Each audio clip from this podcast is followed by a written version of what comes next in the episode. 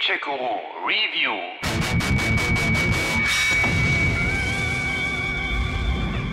Ob stolzer Ritter oder armer Bauer, die Dämonen stahlen ihre Seelen, egal welchen Standes sie waren, und stürzten sie alle in den Wahnsinn. Und jene, die ihre Menschlichkeit verteidigten, wurden gejagt. Als vor elf Jahren das Action-Rollenspiel Demon's Souls für die PS3 erschien, da hatte es schon eine lange Leidensgeschichte hinter sich. Nach den ersten Versuchen schon abgeschrieben, bot sich der Programmierer und Rollenspiel-Nerd Hidetaka Miyazaki an, aus den Resten etwas zu basteln. Da eh schon alles egal war, ließ man ihn gewähren. Das sei ein unfassbar schlechtes Spiel, soll Sony-Boss Yoshida beim Anblick des fertigen Games gestöhnt haben. Es ist erschütternd! Veröffentlicht wurde es trotzdem, erstmal nur in Japan, dann als Import auch im Westen, wo es schnell erst zum Geheimtipp, dann zum Riesenerfolg wurde und der Auftakt zur legendären Dark Souls-Reihe war die nur aus rechtlichen Gründen aus dem Demons ein Dark machen musste. Zahlreiche weitere Souls-like-Spiele wie Neo, The Search, Bloodborne, Sekiro oder Mortal Shell folgten. You've kept me waiting, Foundling. Nun wurde dieser legendäre Meilenstein anlässlich des Starts der PS5 neu aufgelegt. Verantwortlich für die Entwicklung war Bluepoint Games, ein Studio, das bereits Shadow of the Colossus und Uncharted neu auf den Weg gebracht und bewiesen hatte, dass man ein Händchen für die Wiederbelebung alter Schätze hat. Ist Ihnen das aber auch bei Demon's Souls gelungen? Seele der Verlorenen aus ihrem Gefäß entnommen. Gewährt eure Stärke, auf dass die Welt geheilt werde. Als Demon's Souls 2009 erschien, war gerade Casual Gaming schwer angesagt. Die Nintendo Wii hatte die familiefreundliche Unterhaltung erfolgreich in den Wohnzimmern etabliert. Zahlreiche andere Publisher versuchten, auf dieser Welle mitzureiten. Und das sehr zum Verdruss der Hardcore-Gamer, die derlei anspruchslosen Kinderkram nicht viel abgewinnen konnten. So war dann Demon's Souls, das wie bereits erwähnt aus der Feder eines Oldschool-Rollenspiel-Nerds stammte, ein krasser Gegenentwurf zu dem Weichspülkram von Wii und Co. Es will den Spieler fordern, kennt keine Gnade und gewährt kaum Hilfen. Ist es zu stark, bist du zu schwach, spiel halt Wii Sports, wenn du damit nicht klarkommst, scheint es uns entgegenzurufen. Ich schätze, damit komme ich klar. Gut. Für alle, die bisher noch nie ein Souls-like Game in den Fingern hatten, vorab die Warnung, Demon's Souls ist bockeschwer. Jeder Kampf ist ein Kampf um Leben und Tod, jeder Bosskampf kaum, aber dann irgendwie doch zu schaffen. Wer stirbt, beginnt das riesige Level wieder ganz von vorn, inklusive aller schon getöteten Gegner, Speicherpunkte gibt es nicht. Genauso wenig wie eine Karte, Marker oder einen Questlog. Hilft dir selbst, dann hilft dir Gott, wusste meine Oma schon. Ich wusste immer, es gibt einen Gott. Auch sämtliche gesammelten Seelen sind weg, die Ingame-Währung für den Kauf von besseren Rüstungen, Waffen oder Fertigkeiten. Es sei denn, ihr kämpft euch erfolgreich zum Ort eures Ablebens durch, dann dürft ihr sie wieder einsammeln. Dafür habt ihr aber nur einen Versuch. Scheitert ihr auf dem Weg dorthin, sind die Seelen endgültig verloren.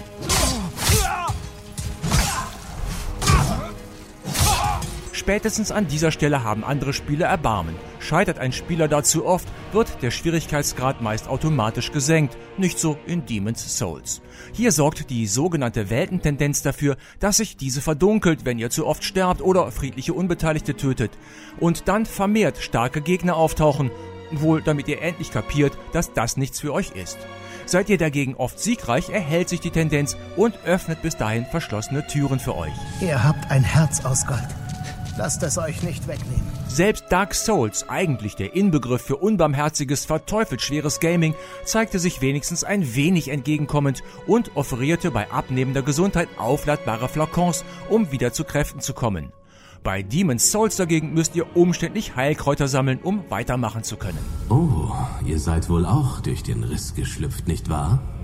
Kamt ihr wegen der Dämonenseelen? Oder um dieses Land zu retten und als Held verehrt zu werden? Die Spielewelt der Neuauflage von Demon's Souls ist bis auf ein paar neue Gegenstände identisch mit der der PS3-Version. Die Handlung, die sich euch im Spielverlauf nur häppchenweise erschließt, findet im Königreich Boletaria statt, wo König Aland XII. das Land mit Hilfe dunkler Mächte zu Reichtum und Wohlstand geführt hatte. Indem er die Macht der Seelen kanalisierte, brachte König Aland XII. Seinem Königreich im Norden, Boletaria, beispiellosen Wohlstand. Bis zu dem Tag, als dichter, farbloser Nebel über das ganze Land fiel. Dieser Nebel tauchte auf, nachdem der verrückte König versucht hatte, im Nexus das dort gefangene, mächtige, seelenfressende Wesen, das Uralte, dazu zu überreden, die Menschheit zu vernichten. Das konnte zwar nicht raus aus dem Nexus, schickte aber eben diesen Nebel plus ein Heer von Dämonen. Bolitaria wurde von der Außenwelt abgeschnitten. Und wer sich in den dichten Nebel hineinwagte, ward nie mehr gesehen. Woher ich davon weiß, wo doch Boletaria von der Außenwelt abgeschnitten war? Ganz einfach. Doch Valafex von den königlichen Zwillingsfängen konnte dem Nebel entkommen und klagte der Welt Boletarias Leid.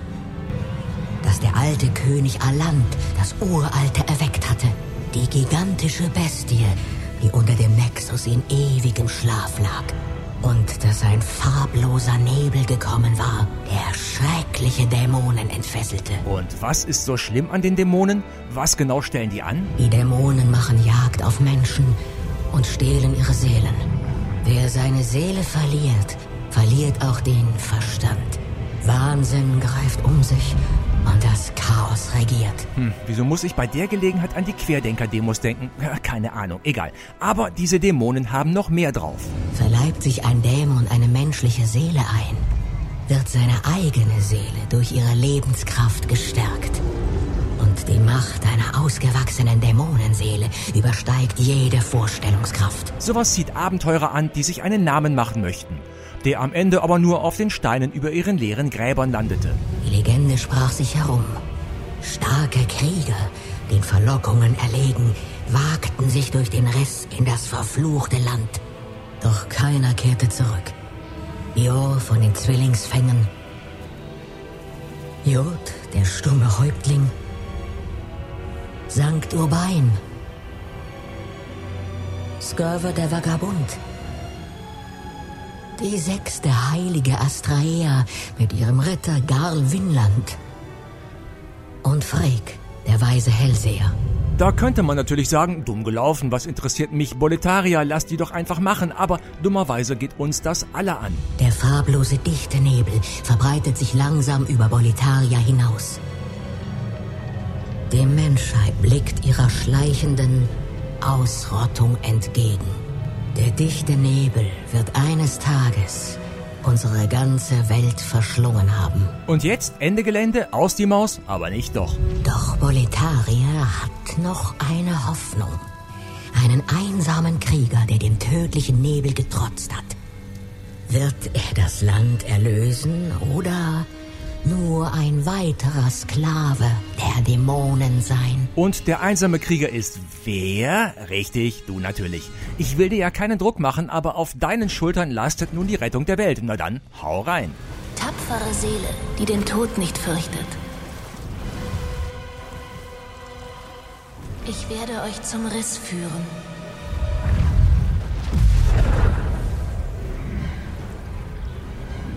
So dass ihr das Uralte wieder in Schlaf versetzen könnt. Das Spiel startet vor einer mächtigen Ruine irgendwo in Boletaria. Bei ersten Kämpfen gegen schwächere Dämonen gibt's eine kurze Einführung in das Kampfsystem, bis ihr ein paar Gänge und Treppen später auf ein schier übermächtiges Monstrum stoßt, das euch mit einem Hieb tötet. Und nun Game Over? Nein, an einem geheimnisvollen Ort erwacht ihr wieder. Dies ist der Nexus.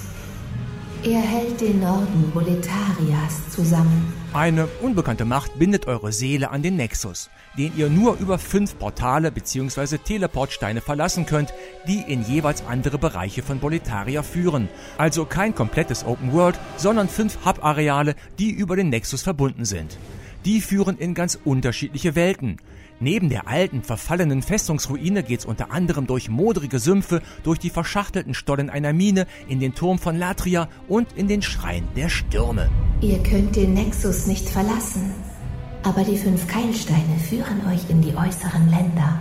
Dort erwarten euch modrige Zombies, Skelette, Medusen, untote Ritter, ab und zu auch mal ein Drachen und andere gar schröckliche Gestalten, die euch mit Waffen, Feuerbomben, Flammenschwertern oder rollenden Gesteinsbrocken behaken.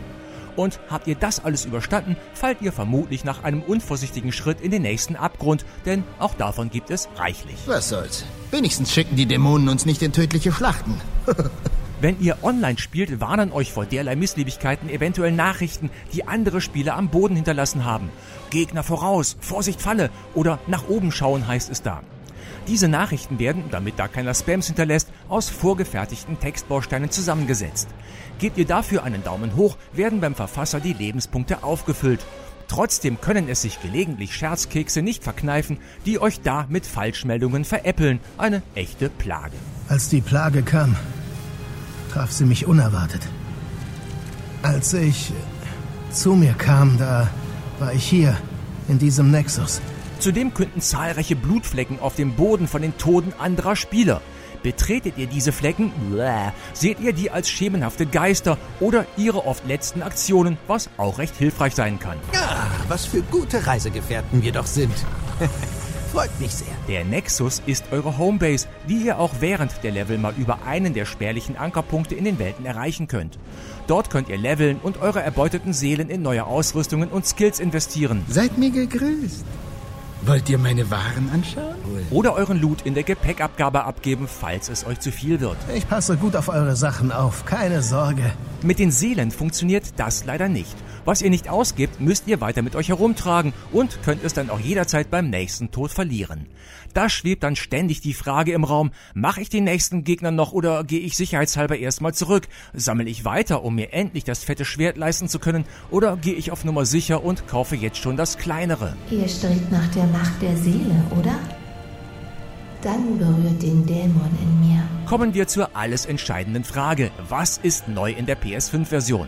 Story und Weltenaufbau schon mal nicht. Wer die PS3-Ausgabe von Demon's Souls gespielt hat, wird hier alles an seinem Platz finden. Neu dagegen ist, dass ihr jetzt auch Items von unterwegs in den Nexus schicken könnt. Dazu kommen unter anderem ein verbesserter Charaktereditor, ein Fotomodus, für den ihr das Spiel, huhu, Sakrileg, pausieren könnt, die Möglichkeit, die Spielewelt zu spiegeln, sowie ein paar neue, aber nicht spielentscheidende Items wie neue Verbrauchsgüter. Ich bin Baldwin. Nur ein gewöhnlicher Schmied. Ist ganz simpel.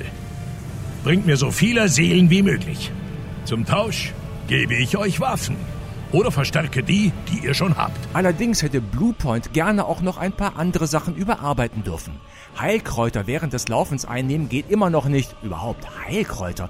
Auch die Kameraprobleme sind geblieben. Das Weltentendenz-Feature ist noch immer ohne Erklärung und für viele deswegen ein Buch mit sieben Siegeln. Und auch die Gegner-KI hat auch weiterhin zuweilen merkwürdige Aussetzer. Das alles hätte man wirklich auch noch fixen können. Danke, dass ihr euch um mich sorgt. Dafür hat Demon's Souls aber einen tollen neuen grafischen Anstrich verpasst bekommen. Wo früher nur Ödnis und Leere war, glänzt das Game jetzt mit knackescharfen Details und einer Weitsicht zum Niederknien. Die monströsen Gegner sehen noch monströser aus, die Animationen noch sauberer, die Lichteffekte noch beeindruckender und das alles auf einer konstant hohen Framerate. Das macht das Leben ziemlich leicht für mich. Der Soundtrack wurde komplett neu mit einem Orchester eingespielt, die Texte jetzt auch deutsch vertont und die Effekte noch wuchtiger, noch prägnanter gemacht.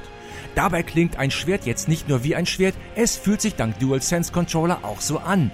Der nämlich gibt jedes Geräusch auch haptisch an euch weiter, was euch noch tiefer ins Spiel reinzieht, genau wie die kaum noch vorhandenen Ladezeiten. Nur zu. Lasst euch Zeit. Demon's Souls für die PS5 ist ein Traum von Remake.